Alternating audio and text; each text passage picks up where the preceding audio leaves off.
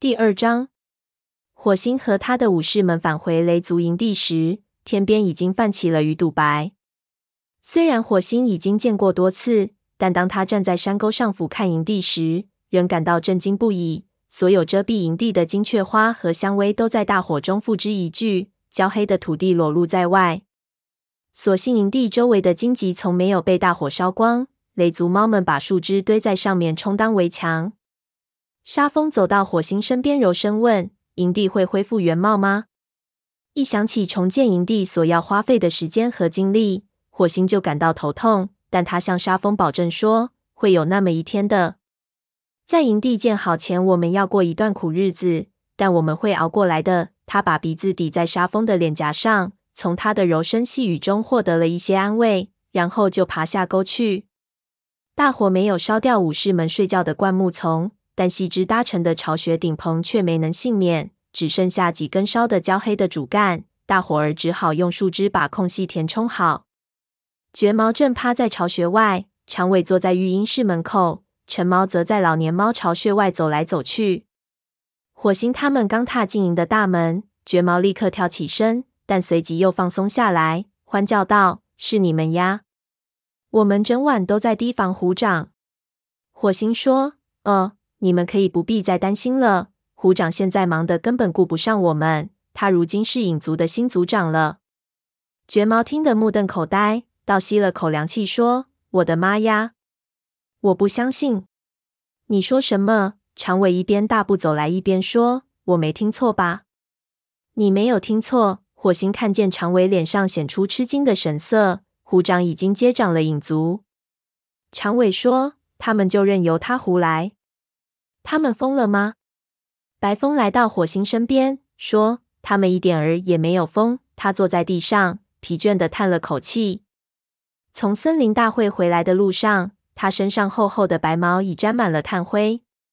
他说：“瘟疫几乎毁灭了影族，他们迫切需要一位强有力的族长。在他们眼里，虎掌一定是星族赐给他们的礼物。”火星心情沉重地说：“听起来像是那么回事。”星族好像给奔比送达了一个预兆，告诉影族将会有一位伟大的族长产生。绝毛争辩说：“但虎掌是个逆贼啊！”火星告诉他：“影族不知道这件事。”这时，其他的猫纷纷围了过来。亮爪和训爪从学徒巢穴跑了出来，橙毛和香薇爪走过来，文尾从育婴室里好奇的探出脑袋。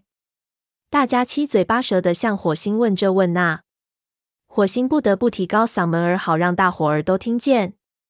大家都听好了，有些事情需要告诉大家。他小声的附加了一句：“而且我还得告诉蓝星。”他站起来继续说：“白风将会把森林大会上的事向大家通报。我要组织一支早班巡逻队。”他迟疑了一下，抬眼扫视猫群，所有的武士都很疲惫。没有去参加森林大会的猫都守了一夜营地。就在火星不知该派谁去巡逻的时候，陈毛说：“腊爪和我一起去吧。”火星感激地点了点头。陈毛一向和火星合不来，但他对雷族倒是忠心耿耿，而且似乎已经接受了火星作为副族长的权威。鼠毛自告奋勇地说：“我也去。”云爪说：“还有我。”听了云爪的话。火星十分高兴。自从云爪被两角兽掳走，又被火星救出后，他工作更加努力了，对族群生活也更加尽心了。火星看在眼里，喜在心上。他说：“那么，橙猫、鼠猫、云爪还有腊爪去好了，其余的猫去睡一觉。迟些时候，我们还要组织一支捕猎队。”黑条问：“你呢？”火星深吸了口气。说：“我去找蓝星谈谈。”高岩下族长巢穴门口挂着的苔藓已经被大火烧光了。火星走到跟前，恰巧看见巫医炭毛伸着懒腰走进会场。他身上的灰毛蓬松散乱，看上去这些天的超负荷工作让他疲惫不堪，但他那两只蓝色大眼睛依然炯炯有神。炭毛曾经是火星的徒弟，有一次虎掌在雷鬼路边设下圈套谋害蓝星。却不料炭毛误打误撞中了圈套，致使他废了一条腿，再也不能做武士。但他仍然坚持把自己的全部力量都奉献给族群。火星走到他身边，平静地问：“蓝星今天的情况怎么样？”炭毛担忧地回头瞅了眼族长巢穴，回答说：“他昨晚一宿没睡，我给他吃了些有安神效果的杜松浆果，但不知道对他管不管用。”火星说：“我需要向他禀报森林大会上所发生的事，不过他应该不会喜欢听的。”炭毛咪缝起眼睛，为什么不喜欢？于是火星把虎掌的事简要的向炭毛讲述了一遍。炭毛默不作声的听着，吃惊的睁大眼睛。等火星讲述完毕，他问：“你将如何应对此事？”我也没什么可做的，何况这对雷族有可能是件好事。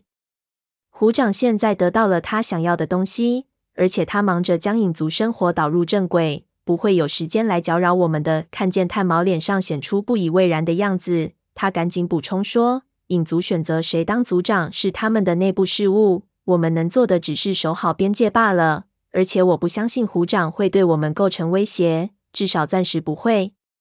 我更担心蓝星会怎样看待这件事。”炭毛忧心地说：“这件事将使他的情况变得更糟。我只希望能找出适当的草药来帮助他。”要是黄牙还在这里就好了。火星贴在他身上安慰道：“我知道，但你能行的。你是一位了不起的巫医。”炭毛痛苦的低声说：“我指的不光是这个。我非常想念他，火星。我等着他再来说，我连刚生下来的幼崽都不如。至少当他夸奖我的时候，我知道他是真心的。我想他，火星，他身上的气味。”触碰他的感觉，还有他说话的声音，对黄牙的回忆瞬时涌入火星的脑海。他感觉心里空荡荡的。最初还是他发现黄牙在雷族的领地里流浪，自那以后，他们的关系便十分亲密。火星喃喃说：“我知道，但他现在和星族在一起。”火星想，也许黄牙最终获得了安宁。他回忆起黄牙临死前谈到他的儿子断尾时的痛苦神情。断尾从小到大都不知道黄牙就是他的母亲。黄牙一直都深爱着他，虽然他最后为了让雷族不再遭受断尾的祸害，忍痛杀了他。黄牙的痛苦结束了，但火星知道自己将永远怀念他。他提醒炭毛说：“你很快就要去石林了，是吗？去和其他的巫医会面。”你会感到黄牙就在你的身边。也许你说的对。炭毛从他身边走过，边走边说：“我现在就能听见黄牙在说，族里有这么多事等着你去干，你干嘛还要在这里徒自伤感呢？你去和蓝星说话吧，我一会儿再来看他。”火星说：“你确定自己没事吗？”“我很好。”炭毛飞快地舔了他一下，催促说：“为了蓝星，你要坚强起来，火星。”他现在比任何时候都需要你。火星看着炭毛一瘸一拐的走开，转身向蓝星的巢穴走去。他深吸了口气，朝内通禀了一声，便走进洞内。蓝星卧在石洞最深处的铺垫上，前爪枕在胸口下。他抬着头，但没有看火星，两眼茫然，怔怔的盯着远处。他的毛又脏又乱，身子瘦得厉害。火星都能看清他每一根肋骨了。他的心紧缩成一团，既同情蓝星，又为族群里的猫忧心。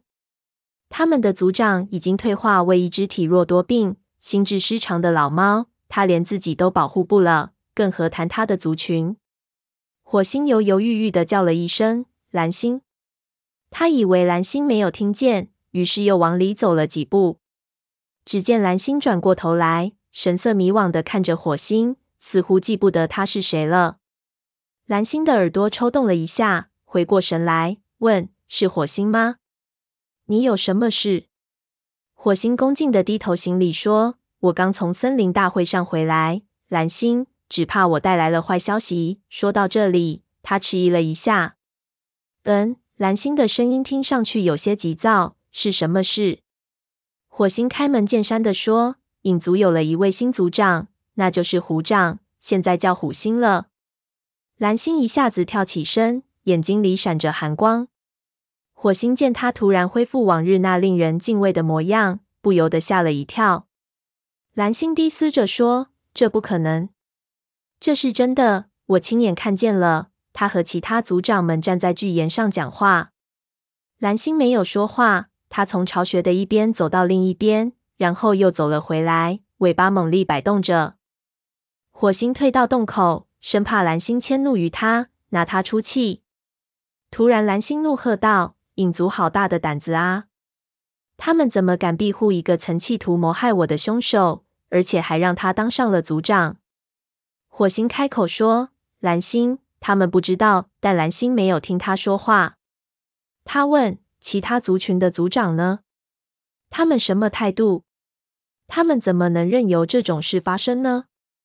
没有猫知道虎星对雷族做的事情。火星竭力想使蓝星思考问题时理性一些。勾星没有多说。高星起初对虎星把断尾的旧石同伙收进影族一事表示不满。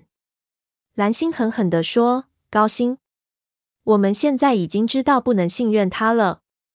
不管怎么说，是你和灰条冒着生命危险找到风族，并把他们带回高地。这才没几天，他就把我们的好处全忘了。”火星争辩了几句，但蓝星没有理睬他，仍然一边怒气冲冲地走来走去，一边说：“星族已经抛弃我了。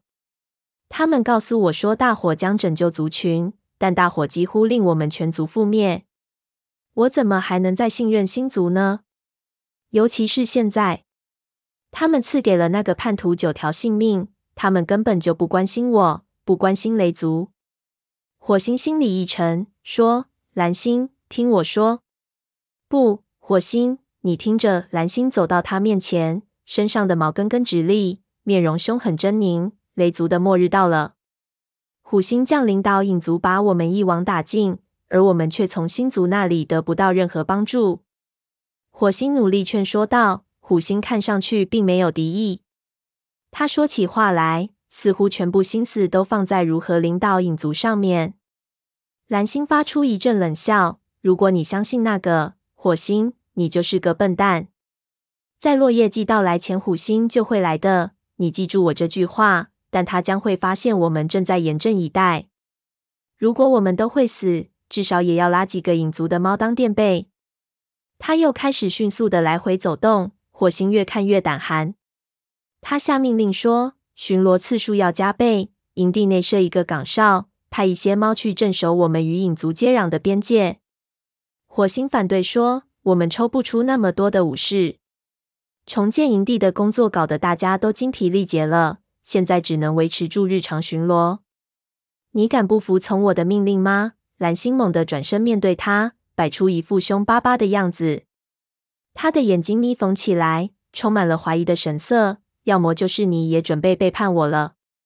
不，蓝星，不，你可以信任我。火星绷紧肌肉。随时防备蓝星挥来的利爪，保住性命要紧。蓝星听了火星的话，立即放松下来，说：“我知道，火星，你一直很忠心，不像其他那些猫。”大怒之后，他显得特别疲倦，摇摇晃晃的回到窝里。他一屁股坐在软和的苔藓和浅草上，命令说：“派出巡逻队吧，趁着影族还没有来杀光我们，现在就派。”是。蓝星、火星不想再同他争论，低头退出族长巢穴。蓝星又开始怔怔的看着什么。